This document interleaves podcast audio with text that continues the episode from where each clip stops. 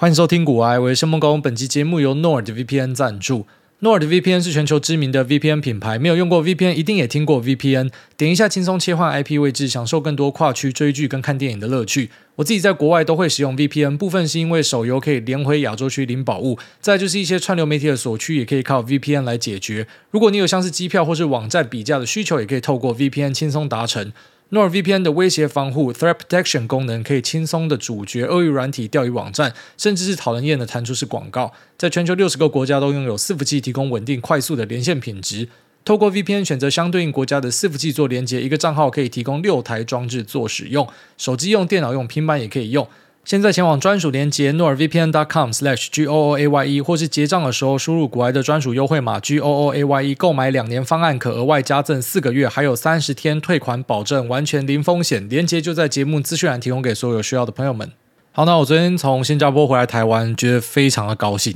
落地台湾的时候，一个寒风吹进自己的衣服里面，突然觉得心情非常好。呃，就新加坡真的太热了。那经过我的一个礼拜新加坡之旅，我这一次其实就是主要是为了看演唱会啊。那其他都是附带的。那我我认为我有一些心得可以分享给大家，好就帮助大家如果要去新加坡玩的话呢，那可以呃过得更加的顺遂跟舒服。那最简单的一件事情，其实就是你只要飞到新加坡，然后待在樟宜机场里面就好了。不需要出机场，真的不需要出机场，因为你吃得到的新加坡各路美食，像我觉得最好吃的就是那个珍宝海鲜，然后再来还有一样是同个听众推荐的，呃，莆田哈，那个也是非常好吃的料理。那再来呢，Shake Shake 在机场也都有，就是你想得到的新加坡好吃的料理，其实在机场就吃得到了。他们很神奇，就是一般我们知道这种名店，它可能就是啊、独家在某个地方经营嘛。然后，但新加坡很有趣的地方是，他把很多名店都拉进去他们的樟宜机场里面，所以你只要在樟宜机场里面就可以吃到全部东西，你根本就不需要出去晒太阳。然后再就是樟宜机场附近有住宿，里面其实就有住宿了。那再来呢，就是说我们到啊、新加坡的市区里面，最主要就是去看环球影城嘛。啊，这个可能没有办法，就是你还是要离开机场啊。但是呢，像是啊、在那个那个叫什么？Marina Sands，呃，金沙，金沙饭店隔壁有一个室内的雨林嘛，那个室内雨林其实在樟宜机场也有，也就是说，所有你想得到的新加坡的一些呃主要的热点跟好吃好玩的东西呢，在机场里面它全包嘞，所以你根本就不需要出机场，你只要在机场里面住两天，然后把东西都吃一轮，你就可以回台湾了，而且你完全不需要晒到太阳。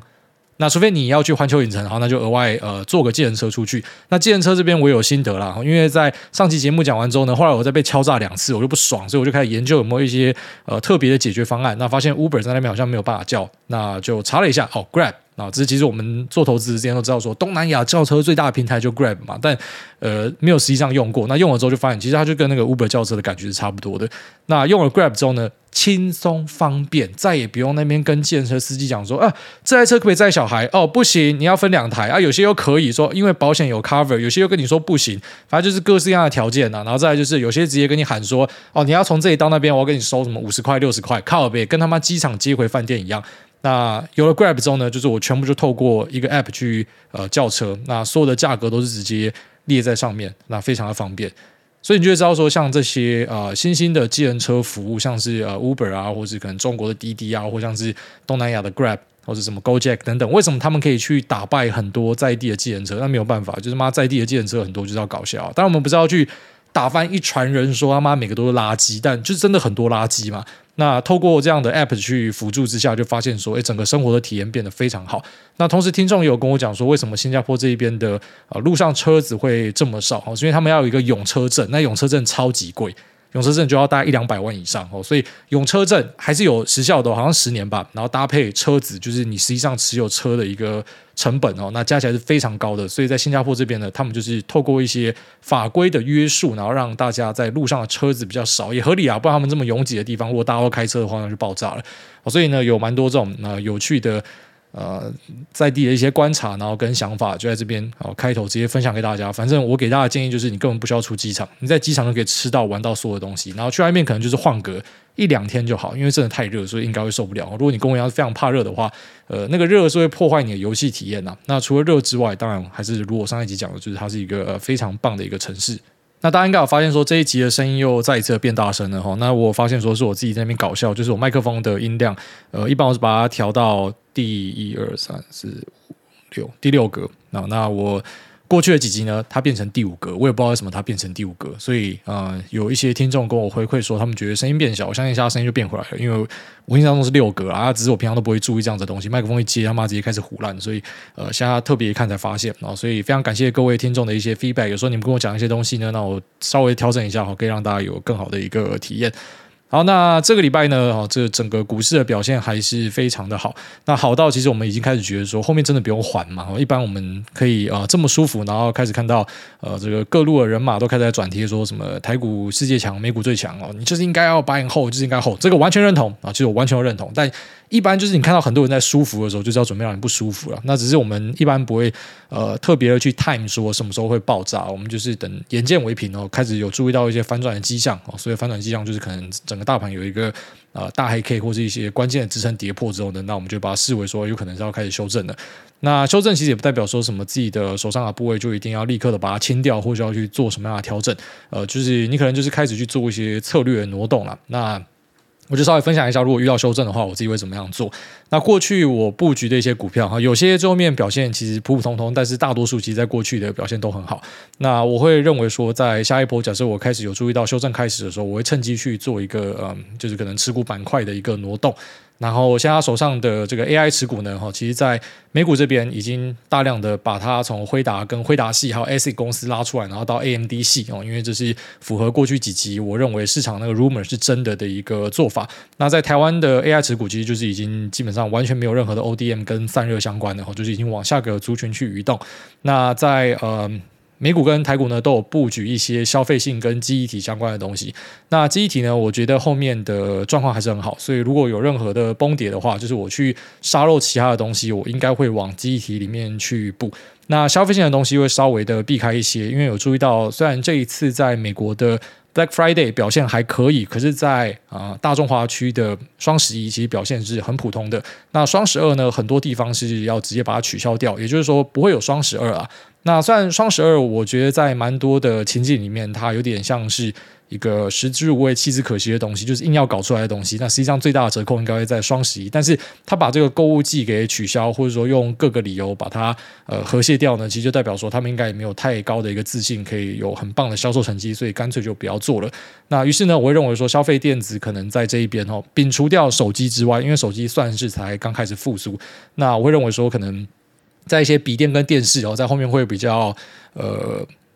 虚弱一点，比较软一点哈，所以会是我避开的东西。那手机的部分，因为手机的东西真的太广了，所以呃，以我自己来看呢，我认为接下来有可能会要复苏的东西是 CIS 跟射频啊。那射频呢，呃，在过去的一两年表现非常差，不过他们在明年开始可以进入机器游戏哦。什么叫机器游戏？就是因为它前面的成绩真的他妈跟狗屎一样烂，所以它应该可以开出很漂亮的 year on year。就算它可能只是才刚亏转盈。但市场一般很喜欢这样的一个题材，就是亏转盈啊，终于开始呃稳住了啊，打底要向上。那往前阵子看的话，可能就是在整个啊射频 PA related 里面最强的就是呃全新嘛，然后再就是像是红杰科，红杰科它的二厂打开了，它本来那个稼动率是跟大便一样烂嘛，那现在那个稼动率算是有在回升，所以它把它的二厂已经开始重新启动了。那稳懋这边我们知道说它的稼动率还不是特别好，那可能像是四九六八或利基也是我自己会想要稍微看一下，这不是在跟大家报牌，要强调一下就是。我们是看整个族群啊，我认为说这整个族群呢，呃，他们可能有望打底了。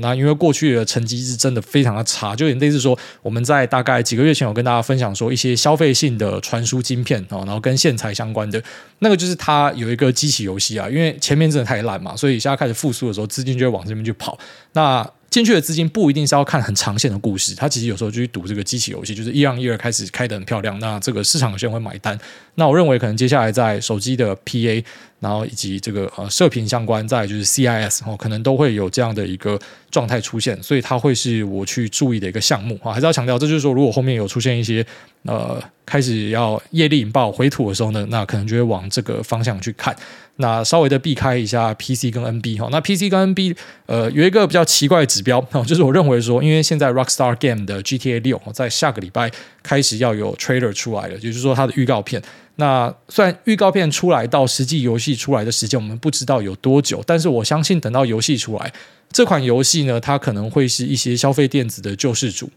不夸张，然后真的不夸张，不管是家机或是啊。这个笔电，然后或是电脑哦，可能都会因为大家要换机去玩这一款游戏，所以导致它有一些拉货啊。这个是我会想要注意的一些小亮点。但除此之外，我会认为说这个族群可能我会先暂时的把它 pass 掉。就是过去我在做的东西，现在都会开始去做一些呃这个比较大动作的调整。那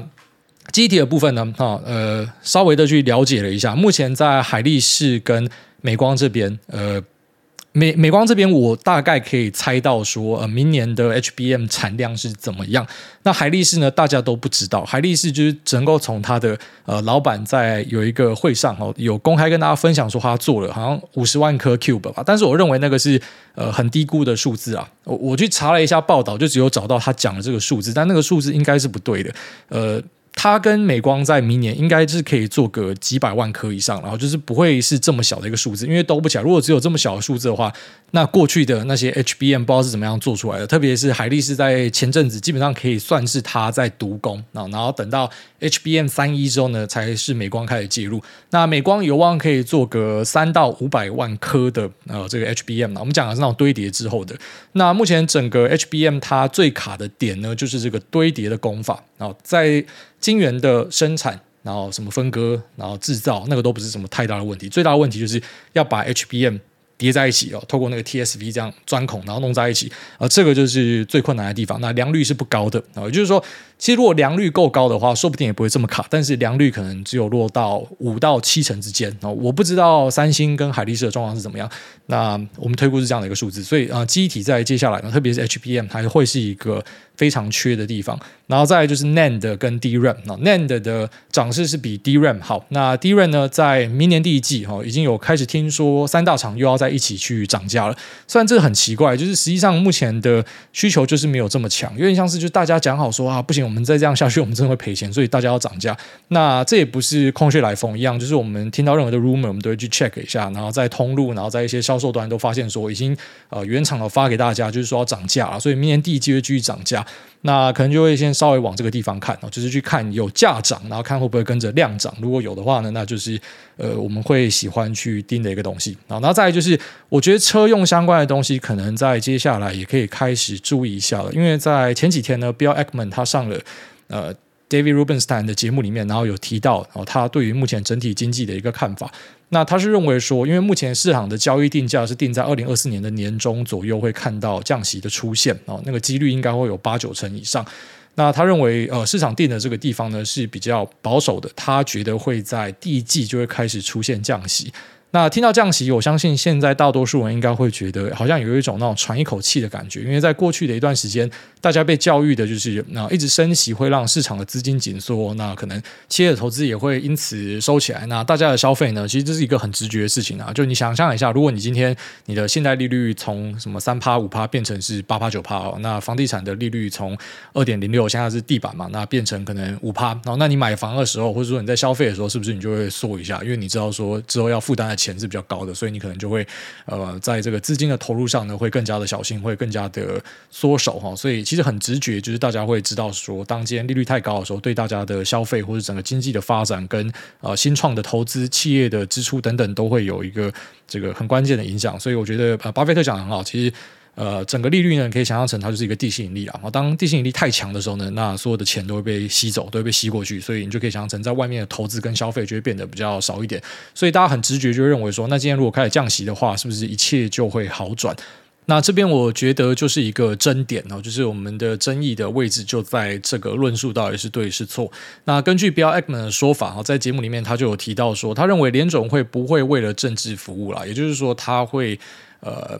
至少尽力让自己处在一个比较超然的地位，所以他是要为了美国的经济去服务的，而不是可能美国的某一个政治人物。所以，当他发现说，如果这样紧缩下去，实质利率是太高的话，所以实质利率就是说，现在这个美国的利率是五趴嘛，那通膨大概是三趴，而且持续往下走，那中间这个 gap 呢，就是我们讲的目前的利率的压力啊。那实质利率是太高的，所以呃，如果说他不赶快的把它呃收紧的线给拉开的话，可能大家就真的会跳崖。我根据 Bill m a n 的说法，就是说大家会跳崖。那他的意思就是说，如果今天有把利率稍微的往下降一点的话，或许大家可以熬过去。那按照过去的惯例呢，每次降息哦，特别是那种快速降息，其实都是有东西爆炸了。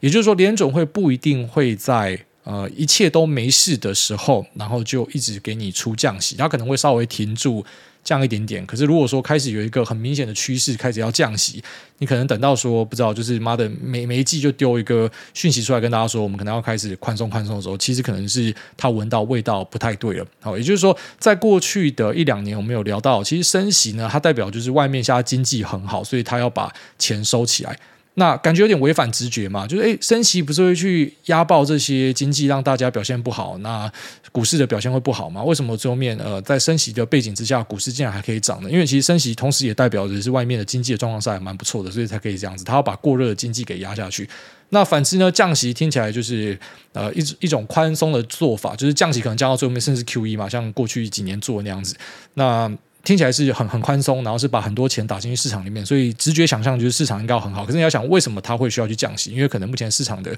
这个流动性是不够的，或者目前可能市场已经整个就是缩掉、紧缩了，然后所以它才必须要去放出一些刺激。所以你听到升息，跟你听到降息，都不给太直觉的联想成哦，升息就是资金缩起来，所以东西一定会跌哦，不是这样子，因为它可能隐含的是说市场的经济是还蛮不错的。那开始疯狂降息的时候呢，对很多钱丢出来，所以你可能直觉就是那所有的资产都要应该在往上喷，可是它同时隐含的可可能就是外面有东西要。爆炸，所以我认为这个地方它可能就会是一个，也不能说是陷阱题，而是就是大家要很小心的地方。就是如果后面突然间出现降息的话，那市场开崩，其实呃，你不要觉得说，哎，奇怪了，降息不是资金很多，那为什么的这个市场会崩呢？因为好，第一个可能就是大家早就已经期待这个降息，所以等到。呃，这个事实已经发生的时候，你知道，就是我们 buy the rumor，然后 sell the news 嘛，已经开始见报之后，开始出货，这有是有可能会发生的一个点。然后再就是可能大家会明白到，那有机会是有东西要爆炸了，可能这些官员他们闻到了一点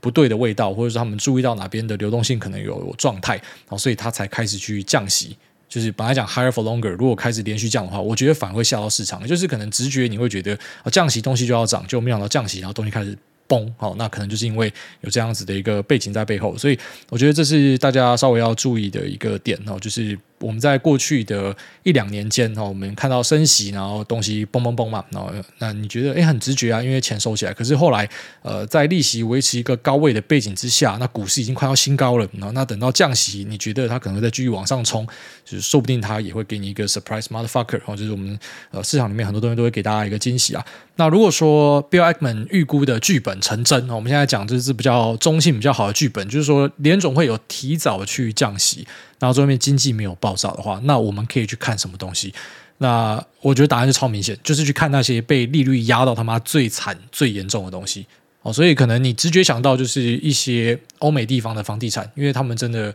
遭到很大的利率的打击嘛。那再来呢？呃，可能就是一些新创哦，或是比较小型的股票、小鬼股啊。这个在最近的。呃，美国股市，然后跟台湾股市都有注意到哈，就是那种比较小型的，那会受利率影响比较大的公司，其实很多都有在表态。像我自己去压的那个 IWM 我，罗素两千，那或是可能在过去两年，不知道大家还记不记得 ARK 啊，ARK Invest，Cathie Wood，妈，我家里还一堆他的周边呢，因为那时候大家超喜欢他，我就说那我就买起来，然后等他新高的时候抽给大家，然后到现在都没有新高。但你有注意到，就是他最近的整个股价表现是还蛮不错的。那其实就是可能市场的速度真的很快了，就大家已经开始提早去呃。pricing 就如果之后可能会有这个利率开始呃下降的一个可能性，那这些比较小型的股票，就是过去受到压抑最大的，它可能就是其中一个受惠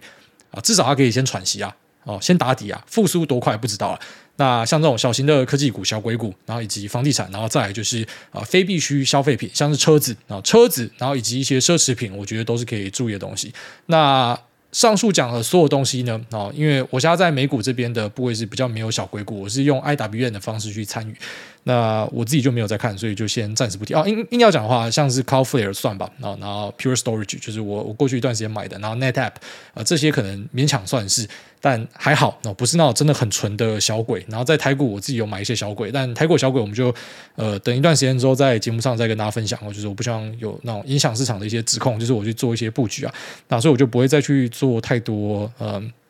这种小型市值公司的一个额外的布局，因为本来就有了，那会开始转向，就是我比较熟悉的一个领域，车用啊，所以我觉得接下来可能会开始注意车用，就是不用等到它降息啊，就直接先把先卡进去就对了。然后特别是 Tesla 刚推出了它的 Cybertruck 啊，在昨天推出来的，那这个 Cybertruck 呢，诶，其实真的长得蛮帅的。我我知道它那个外形因为很特立独行，所以有些人很讨厌说，干他妈长得太丑了嘛？啊，可是像我就觉得它真的很帅哦，所以你要讲我是那种。特粉、马粉也 OK 啦，其实也对啦，因为我觉得他的东西真的做的还蛮不错的。虽然那个公差，那就是很明显，我自己有感受到，那种对车不是特别喜欢的人都可以看得出来说，靠北他妈的组装包怎么组的？呃，但其实整个体验是很不错的。那我认为说，如果之后开始这个资金的压力变小的话，那车子的销量应该就会直接上去，而且上的速度可能会蛮快的。呃，特别是搭配过去的一些库存，然后跟二手车的呃整个。呃，目前销售的状况来看呢，我觉得新车有望，就如果经济没有爆炸的话，然后开始有走降息，他们会是一个呃蛮明显受惠的东西，然后搭配它可能最新的改款或者最新的车款呢，它是很有机会的。那 Cybertruck 它有三个规格，后驱跟全驱，然后还有一个叫 Cyber Beast。那我们就直接讲 Cyber Beast 啊，简单讲就是它是呃之上的版本哦，做到最强的版本。那最强的版本呢，将近要十万美元哦。不过它是真的非常的厉害。然后在它的一个呃预告片里面啊，大家超靠北的，它跟保时捷的九一一赛跑。然后最酷的呢是，你以为是他们两台车在赛跑，然后等跑到终点，发现说 Cybertruck 跑赢，而且它是拖着。一台九一，也就是他拖着一台九一，他拖着车子，然后他跑赢九一啊。那这个我知道很多的这个呃油车粉应该就很不爽。我跟你讲，不能这样比啊！那加速嘛，电动车硬推当然比较快啊。哦，这个我们都明白了啊，但是一个行销的方式让人家觉得很帅嘛，就是可能呃以前大家都是在比说啊零百零到两百谁比较快，然后后来发现说电动车在这方面那种暴力直接拉上去是真的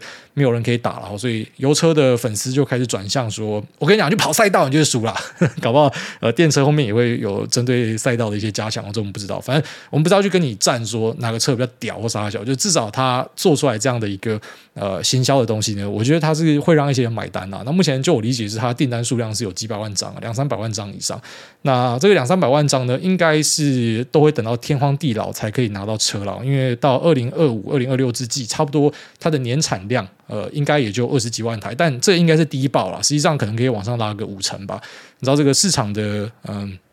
一个惯例就是大家会习惯先低报，然后除了一些那种比较昂虾的公司，大多数会习惯低报，然后再击败预期，哦，给市场一个惊喜。所以实际上我觉得应该会比他给的数字再高一些，如果没有什么太大的意外的话。啊，但就算是给到可能二零二五。差不多三四十万台，那大家等这台车都要等很久了。那根据我跟台湾特斯拉业务的一个呃交流呢，他们说，你等台湾要有 Cybertruck 应该是三四年以后，可能才会呃开始看到这样车子进来。他可能一开始会先丢个几台进来啊，但是你真的要等到大家都可以呃顺利的交货，那是好几年以后的事情。然后所以之前稍微跟大家讲一下。不过呢，像这样的 Pickup Truck，它在呃美国的销售应该会非常的不错。然后它定的价格，虽然目前在市场上很多人靠北说太贵，因为入门款是六万零九百美元，但实际上六万零九百美元相较于它的竞品，并不是特别贵的啊，只是相较于最早在二零一九年的时候讲的价格是贵蛮多的，所以很多人在那边靠北说干他妈也太贵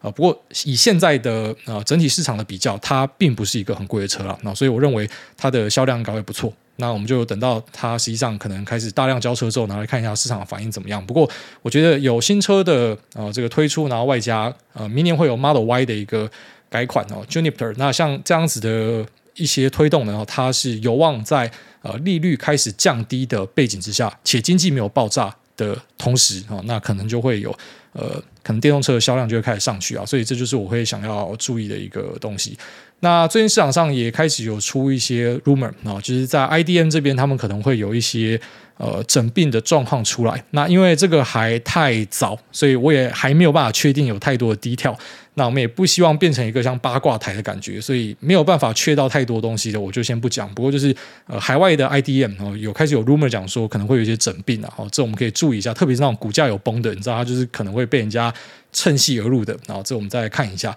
那像 Intel 这种，因为已经算是怎么讲，它就是摆在上面跟你讲说，它早晚会 spin off。那这个我们就是有了解到说，在明年第一季应该也是有机会会看到一些后续的发展。呃，那所以在可能 IDN 这边，我还是先稍微的先注意一下，然后先以品牌为主，然后可能等到呃 IDN 这边稍微的稳定一点之后呢，那再重新的开始去介入啊。也就是说，先等到在通路，然后跟品牌这边的销量开始拉上去呢，那我们再去期待呃它的。这些上游 IDM 厂哦，他们的拉货状况会不会开始改善，然后会不会有一些换代的产品出现？所以就是回到差不多知道五级十级前的一个论述，就是我现在要去介入电动车的话，我会先选择买品牌，然后等到他们的拉货开始起来之后呢，再去买他们的电零组件哦。所以跟可能我去投手机或者之前的笔电 AI 伺服器的做法会有点相反，哦，是反过来的。那那是有一个这个思考的逻辑跟架构在背后。那这边稍微跟大家分享一下哈。所以接下来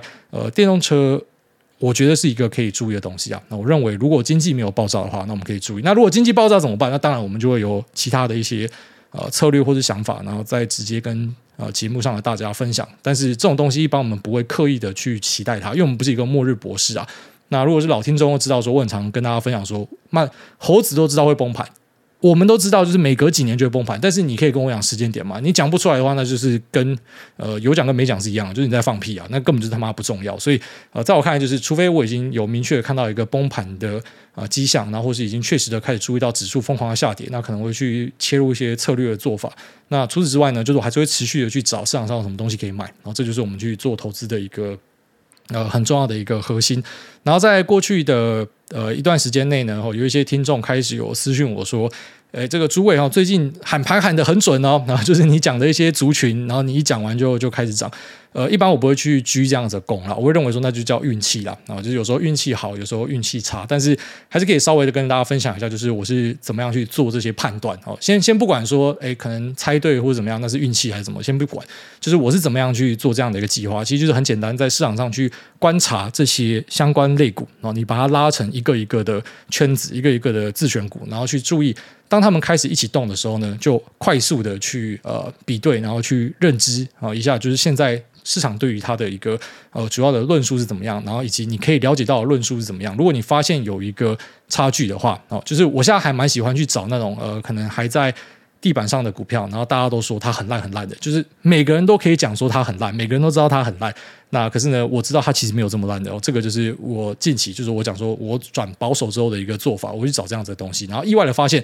哎，这样子的表现非常好嘛。然后就在过去的呃，从七八月 AI 修正到现在，其实蛮多人是一直要去找 AI 的修正点去买。那我是直接 pass 掉这些东西嘛，我直接跳去消费性记忆体，然后跳去呃一些工业电脑，就实际上这样的表现是很不错的。那接下来还是会用差不多的逻辑啊，就是主要是去挑这些嗯预期有有差距的东西，虽然还是有一些动能的存在啦，就是动能股我自己有在敲，就像 AMD 嘛，AMD 它绝对不是什么。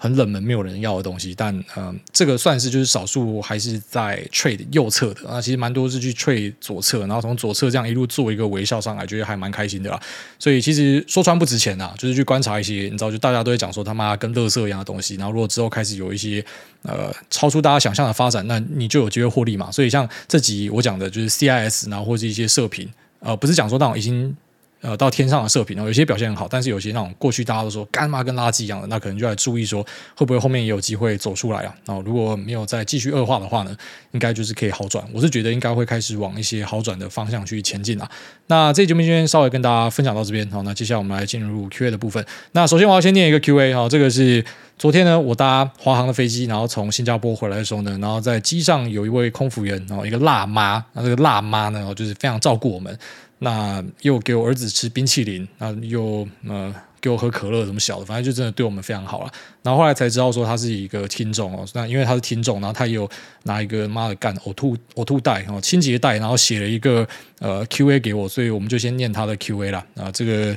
如果有那种当面找我的听众的话呢，我们就优先处理。他说：“癌大你好，这是一封来自机上的投稿。我的先生是你的粉丝，连讨论育儿经的时候，他都会提骨癌说点点点。”总之，很荣幸可以服务到你们一家。P.S. 老婆好正，祝癌大一家平安健康。By Dennis 的太太，那我们也祝这位啊地方太太，然后跟 Dennis 啊一切平安健康。好，那嗯，如果 Dennis 他是真的会很在意啊，古癌说三小的话，那古癌说啊，好好照顾老婆。如果老婆今天想要买精品包，还是想要杀小的干，就直接软趴捏了给他买下去。呃，因为他有给我看他 Apple Watch 里面小朋友的照片，干跟我儿子长得蛮像的，那发型也很像，然后整个气质也很像，啊，是一个非常可爱的宝宝。然后有想到说，你知道，其实空服员或者说像机师他们的工作本身是很辛苦的啦，这样飞来飞去，呃，就希望可以多多的慰劳一下你老婆。那同时呢，我也希望你们一家可以平安健康。好，那如果你有在做什么生意啊或投资的话呢，也祝你们可以发大财了。那我们来念一下这个。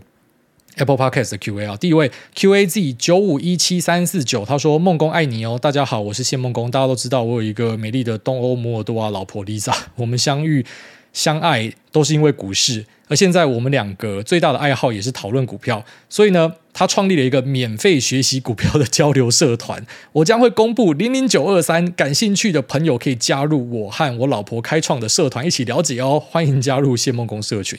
啊，这位仁兄，就当然我们都知道他是在开玩笑，但是我就怕说有些白痴不知道，还是要讲一下，他在模仿那个诈骗群组啊，就像他诈骗群组还是很猖獗。然后呃，其实他不是只是模仿我，他模仿超多了。我们身边蛮多朋友，呃，或是一些有在经营粉专的哦，也是有被模仿。那呃，他就是会去开一个群组，然后邀大家进群，还是要强调，就是我们节目的一个特点是什么啊？就是我们完全不会跟听众收任何一毛钱，我也不会带你进出。甚至讲难听一点，老子根本没空屌你，我根本没空跟你他妈一对一干，你是谁啊？就是。不是说什么我瞧不起我听众傻笑，意思说就真的没空啦，不要去幻想说什么我会收你他妈的几百一千，或是我要帮你代操，你拿一亿过来，老子都不要帮你代操啦。就是我真的不会去做这种事情啊，所以不会跟你拿钱，也不会带你进出什么小都不会哦，这是一个节目跟大家互动而已，所以千万不要被骗，好不好？那他们用的文案就是这种，就是你一看就是干你到底在攻三小，可是就是还是有人至今会密我说，哎，大这是你吗？好，所以那个脑袋都要去验一下了。下面一位同花加上顺子。正在澳门赌场变出一张三，挨大安，感谢挨大每周制作这么优质的节目。我跟女友都会把挨大的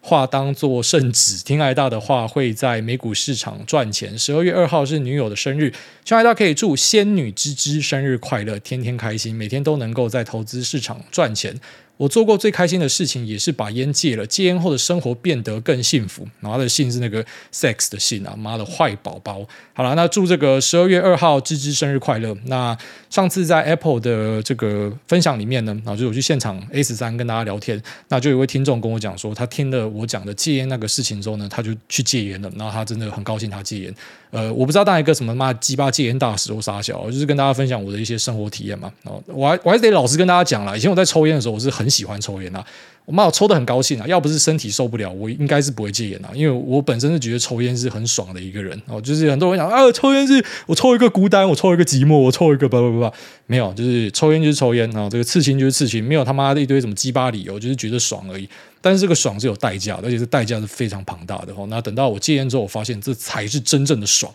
你们抽烟很爽，戒烟更爽哦。特别是你做过那种坏坏的事情之后，然后顺便把它整个 clean 掉，那真的是呃非常疗愈的事情。然后走路不用喘，然后或是可能不会有口臭，那嘴巴不会干啊，那个体验真的太棒了。所以这边还是跟大家呼吁一下，然后就千万不要去抽烟呐。那如果说你已经那边抽了，呃，根据我在一些嗯医师的文章里面所看到的，就是呃台湾跟美国都看到。三十五到四十五岁之间戒烟哈，其实你都还是有机会把你的肺救回来。不要觉得说什么啊，我已经抽了他妈十年了，所以也来不及啊，死了算了，都还是有救的啦哈。赶快现在立刻戒掉，就对你的帮助是很大的。所以啊、希望大家都可以这个让自己的身体更加舒服。那也不只是为了自己的身体，其实也是为了你的家人、你的狗，他们希望可以再多看你久一点。下面一位风 M 一零五他说有掌握到留言密码吗？大家好，最近阿根廷超狂总统废除本国法币，直接采用美元交易，并且废除公部门。医院等相关福利设施皆私有化，并合法交易枪支、性交易等等，感觉就是有钱人的天堂，穷人死定了。怎么很像国定杀戮日的无限期版？突然觉得这种社会好像不错，是我的价值观崩毁了吗？然后没有，兄弟，你应该是有见过一些世面的人才会有这样子的一个想法。然后其实最后面就会开始发现说，很多我们认为的秩序跟规则，哈，那个未必是最好的东西啊。是谁去定这个秩序跟规则的？一般就是既得利益者啊。那你殊难想象有人会无聊去定一些。规则跟秩序，然后来封杀自己嘛，所以一般就是，呃，你你在哪边受贿最多，然后去看一下各国的这种立委诸公哦。一般来讲，他们就会去拥护那边的利益，他自己的利益在哪，他就是拥护那样的一个利益。那当然也不是说我们是一个这种反建制派，然后反规则的。我觉得，呃，以我的认知呢，就是呃，有一套由这个自由市场经济做出来的约定的一个规则跟嗯。通力哦，它它是我比较相信的东西，就是我不相信任何一个人突然浮出来说，我觉得怎么样做比较好，就是任何的规则应该都是有一点那种撞出来的啦。那阿根廷的案例来讲呢，就是反正国家本来就已经在爆炸的边缘嘛，所以因为像那种死马当活马医啊，你你就是要死了嘛，那干脆就是什么呃各种新药啊，或者是各种民俗疗法嘛，直上哦，反正看有没有办法把它救回来。所以我也是很好奇他们后续的发展会怎么样。那其实，在很多人的呃认知里面哦，私有化等于不好，对不对？因为这些企业都是在赚钱的，他们就是在赚我们的钱的。诶，没有，我认知刚好相反。其实我觉得公有化才是不好哦，私有化就是如果给企业去经营的话会比较好一点，因为呃至少在人员上面哦，他们会去比较注意成本，因为他花的钱就是他自己的钱，所以他不会像一些公部门就是会有一些呃浪费啊或者不效率的地方，他会以效率至上，然后以获利至上。哦，听起来好像很坏，诶，他为了要赚钱。但是你仔细想，他妈谁不是为了赚钱啊？这个世界上每个人都是为了赚钱啊！所以，呃，把一些东西解套，然后从呃公有化变私有化，这个是我会相信的东西。然后一些社福的东西呢，啊，当然，如果你今天国家非常有钱，你要去推社福，其实我是蛮支持的。我是很支持说我们要去照顾一些弱势。那啊，只是如果说今天国家是已经整个是支撑不起来的话，那那拍谁啊？有时候真的没有办法去当圣母。很多人喜欢当圣母嘛，就是啊，我希望可以救大家怎么样？那你你拿钱啊，啊，不然你捐钱嘛，啊都不要啊，我们应该政府要怎么样？所以你会发现很多人就是跟那种嗯高中班会出来的人没有什么两样。你出社会几年了，然后你讲话都是。你提不出解决方法，你每次提都只会讲说啊，我们就从有钱人身上多扣一点税，我们就怎样分配，你怎么样都只会分配，然后叫别人出钱，永远都是己愿他利，他妈自己都不出任何的力。哦，所以虽然像这个阿根廷的总统他是比较狂一点，就像川普刚出来，大家讲他很狂，可是其实我觉得川普治国治的还蛮不错的，我至今都这样觉得。那反而是那些狂推拜登的，我就不知道你们推的点在哪，我就觉得他他他弄的反而是比较呃乱七八糟一点，川普是好一点，但。川普呢？哦，针对台海的议题，我又没有那么喜欢他，因为他就是跟啊、可能像是 Elon Musk，然后或者像是 David Sachs，其实都是我喜欢的人一样，他们比较偏向弱肉强食啊。反正你台湾小，你打不赢就不要打了。你就是妈直接投降，这个这点我又不喜欢，所以我只能够说，世上很多东西都是这样子，就是我可能喜欢你一些东西，那我可能不认同一些东西。那如果今天国籍不一样或者身份不一样，我想法也会不一样。但是以阿根廷的角度来讲，呃，他们确实在蛮需要这样的一个呃整体的整治啊，不管是往更好或是往更坏，反正他的底就已经在那边了嘛，他还可以再怎么样查，反正大家就拼看看，然后试看看啊、呃、这样的一个疯狂。走一轮之后，说不定有机会可以去撞出什么样新的风貌了。所以我还蛮期待它的一些发展。所以我不会认为说是什么价值观崩坏。我本来就认为说，呃，你你知道很多东西都是可以去撞看看的啦。那，不是去反对任何的建制跟体制，不是这样。就是你你知道，就当今天整个他妈体制已经烂掉之后，那你不如就撞看看，就是这样的一个简单道理啊。下面一位。庄纯洁他说：“高雄发大财，希望测试留言密码成功。”哎，大家好，目前的收入可以负担八百万的贷款，那另外还有四百万的投款，这样可以买一千两百万的房子，或是投款二六六万，然后剩下的一三四万拿去投零零五零，以年报酬率九趴计算，用 Excel 表来算，大概可以支撑二六八万的贷款到三十年刚好花完。全这样子的操作可能有哪些风险需要留意呢？恳请来到开始，那个风险超明显啊，就是你太会算了。呃，我们都希望说可以很明确的算出说每个人的报酬率是多少，对不对？然后如果我知道说我他妈每年就是稳稳的十五趴、二十趴，那我加两倍杠杆，我不就四十趴了？问题是不能这样算啊，因为你根本就不知道说你会这么稳吗？然后再就是你讲大盘啊，你说大盘长期五到十趴。含息报酬可不可以？我觉得还蛮有机会的。那只是你如果是必须要用这个钱来还贷款的话，你怎么知道你会不会后面遇到不知道什么三年空头之类的，或者是三五年就是报酬比较差的时候，你就卡住了嘛？但又还好，因为毕竟是像你讲的嘛，你的收入其实是可以负担呃八百万贷款，然后你要去买一个一千二的房子，所以你你算是可以负担的，只是是可能比较卡的，也不是说什么你会爆炸，其实你离爆炸可能有一点距离。之后跟你讲说你的做法啊，那比较有风险的地方。不管是这一次的事件还是未来，就是你千万不要太会算哦，你不要那种自己最聪明，然后去算说，哎，我这样算刚刚好，那么精算？因为你要知道，这个世界上很多是说不定的事情啊，所以要留给自己一些余裕。然后，举例来说，你知道你自己可以开什么四倍、五倍的杠杆在股市里面，你心情都不会受到影响。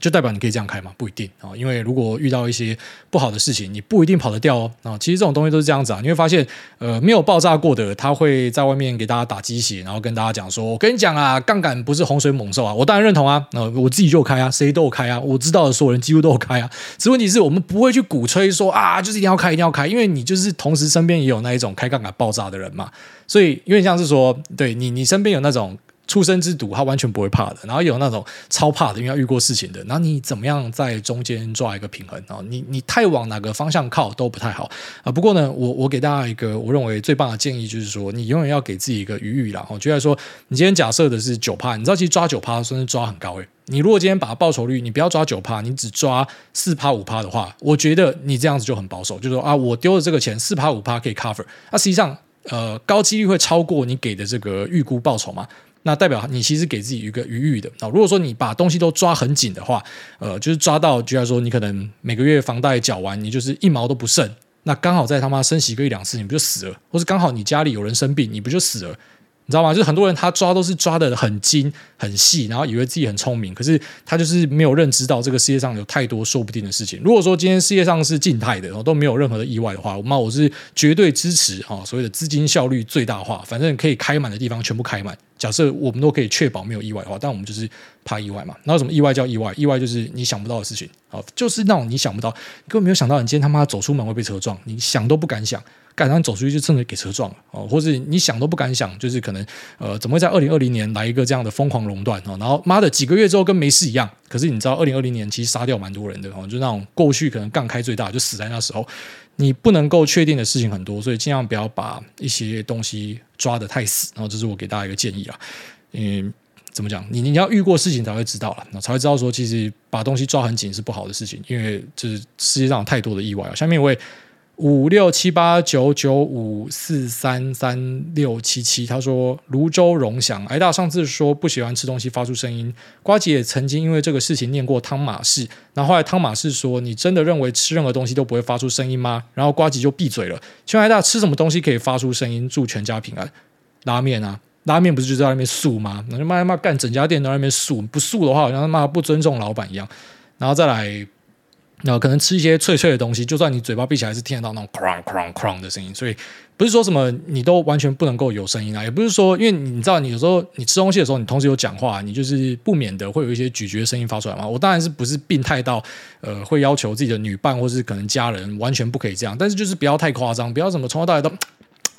就跟那种骂猪在吃饭一样，就不要这样子吧，然后不要。很很过头，就是你不小心的当然是没有关系啊，只是就是比较夸张到可能你你从头到尾吃饭他妈嘴巴都张最大那一种，那个就比较不好了哦。当然这是我啦，我相信还是有一些人，像我自己家人就是这样子的哦，就就他妈的，我也不要讲是谁，反正就妈的，这家族里面就是这样子，说什么。嘴巴如果没有张开吃东西吃不到味道，赶紧去死啊！每次都被我骂，但他就觉得说嘴巴没有张开吃东西没有味道，好，那那你就去找一个，你就去找一个可以他妈忍受你嘴巴张开的两个去配一配，他妈去配种啊！所以其实就是怎么讲，择己所爱，爱己所择啊！我不喜欢不代表这件事是错的，只是。我相信在大多数的地方，你确实是这样做是比较没礼貌了。好，下面有 Jacky 八六零一，他说失眠哄睡台，哎大您好，我是您口中的气氛仔，感谢您每次都能够在我失眠的夜晚，用您磁性天籁的声音将我哄睡，真的是五星好睡的节目。祝大家一生平安，节目长长久久，爱您，我也爱您。下面一位天气晴朗的台风假，他说五星吹爆，哎大家好，我男友 YC 很喜欢您的节目，在跟他暧昧的时候，为了找话题，我也开始听古癌，干你俩古写错了。不知不觉一起听了两年，现在准备要结婚了，戒指、婚纱、场地、喜饼都好了，但男友好像忘记要求婚了。希望呢可以被挨大念到，让男友 YC 知道要问我要不要嫁给他。谢谢挨大，不是啊，你也可以跟他求婚啊。在我们这边不就是知道我们这是女权台吗？我们是支持绝对平权的哦，不是只有什么男生可以向女生求婚，女生也可以向男生求婚啊。不如就你跟他求婚试看看吧。哦，我觉得呃，基本上在我的认知很简单啊。哦，谁想要比较多，那个人就要去做啊。我今天邀大家吃饭，那我就要买单。我比较老派了，我不勾大曲啊。我觉得勾大曲他妈超怪的。呃，欠我五块，五块给我。等一下，我那我那用赖赖的，很多人喜欢这样，赖赖不打钱。我刚好听到这样子，我就倒谈啊啊！我只你今天比较喜欢他，你就去求婚嘛，不要在那边说嘛，你就去跟他求看看啊啊！那呃，如果他有心的话，搞不好他会再求回来一下。就是我们这样不要去太被动，等别人干嘛？谁比较想要谁去做？你觉得家里乱，那你去扫啊。那你觉得这个你你比较爱他，那你就去求婚哦。你当然可以跟他谈看看，说，哎，你求婚试看看，OK 啦。只是呃，有时候不知道，就是不一定每个人都可能会很注重这样比较仪式性的东西啊。但我这边还是要呼吁一下啦，YC 哥就是。如果是 man to man 的话，我会跟你讲说要求婚啊，因为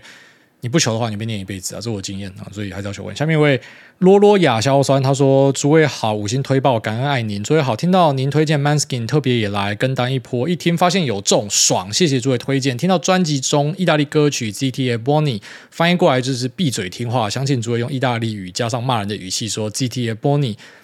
其实我不太会念意大利文。他说不知道 Lisa 会不会也用这句话来骂人，真心希望可以被 Lisa 骂。祝福这一家平安健康，感恩爱您哦，爱您。对啊，蛮多人后来有在 IG 上面就是 tag 我讲说、呃、这个团真的超赞，然后说你可不可以推荐一下你最喜欢呃这个团的哪些歌？呃，我有一个那个 Spotify 歌单啊，新听众可能不知道，稍微讲一下。Spotify 歌单看超多人追的，有傻眼，我有两万多人哦。然后叫做古埃尔人生哦，人生就那个任成文那个，只是他要打字要打人生，然后有两万六千，我看两万六千五百八十个储存，就是会把我喜欢的歌放进去。然后我最喜欢的歌呢，就还是要 emo 一点的啦，所以像是 The Loneliest，然后以及 Time Zone 哦，这个是呃我可能蛮喜欢的歌。那当然它有很多嗨歌，然后有很多各式各样风格的歌，也有意大利文的歌。就是这个团真的很屌，就屌在他妈的什么风格都能做。其实他在国外很红啦，我一直讲说就是可能之后在亚洲区应该也会越来越红了，然后会比较少这种小场可以跟大家互动的一个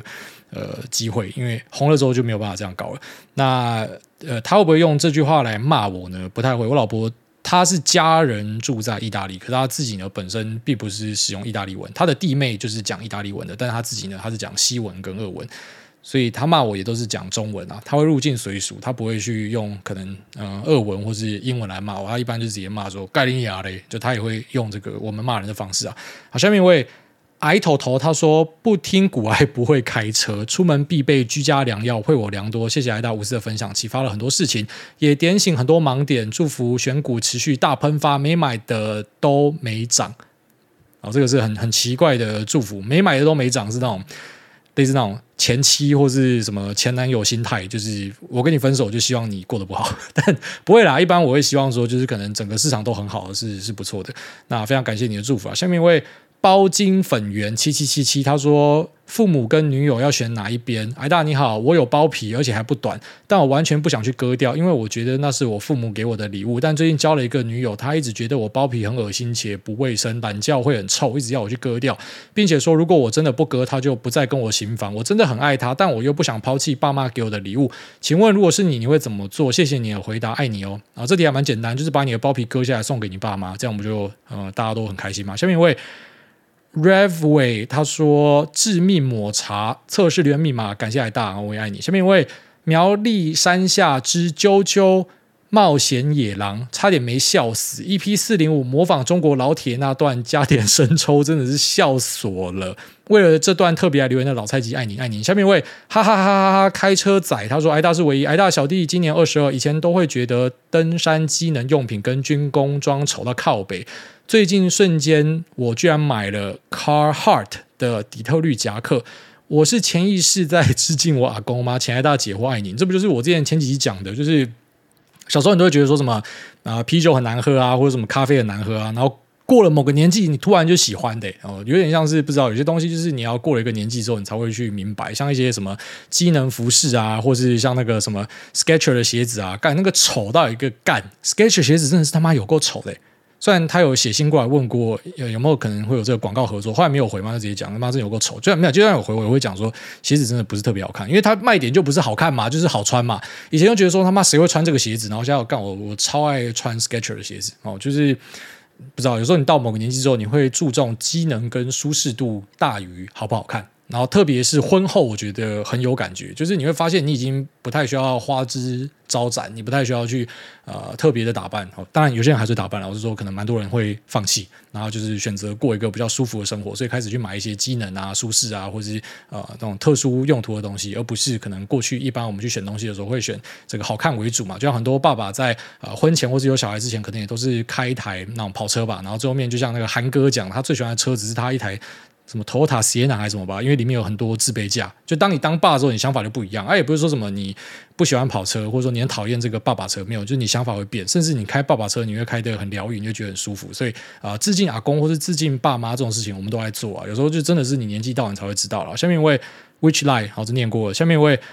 我真的很无言，昵称都被用过太多了，跳过。下面一位 CCW 九四八七，他说下面。一位这个姓谢的，千万别取英文名，然后面被卡掉。哎，大家你好，再次测试留言密码，五星奉上，希望被念到比中奖还开心。感谢大家创作优质好节目，提供无法随时随地有网络的跑船仔接个地气，不那么与世隔绝。这里想请教大家，目前 Starlink 的卫星网络使用心得分享，使用地区的范围以及如何使用上的一些限制。谢谢爱您。呃，因为我只有在罗马用过。那我使用的心得是，它真的超级快，非常快，它比当地落地的网络还来得快。只是它有一个小缺点是，因为一段时间，如果你是在住宅区里面，像我那边是住宅区啊，所以还是会有一些角度会被挡到讯号，那就是一瞬间而已。但那一瞬间就够让你的游戏跳掉。如果你是玩线上游戏的话，但除此之外，你用它来下载一些 PS Five 的游戏，那种 GB 数超大，或是你拿来呃看影片或者做什么都超顺。而且它那个卫星很屌，是它那个头会动，很酷，它会去追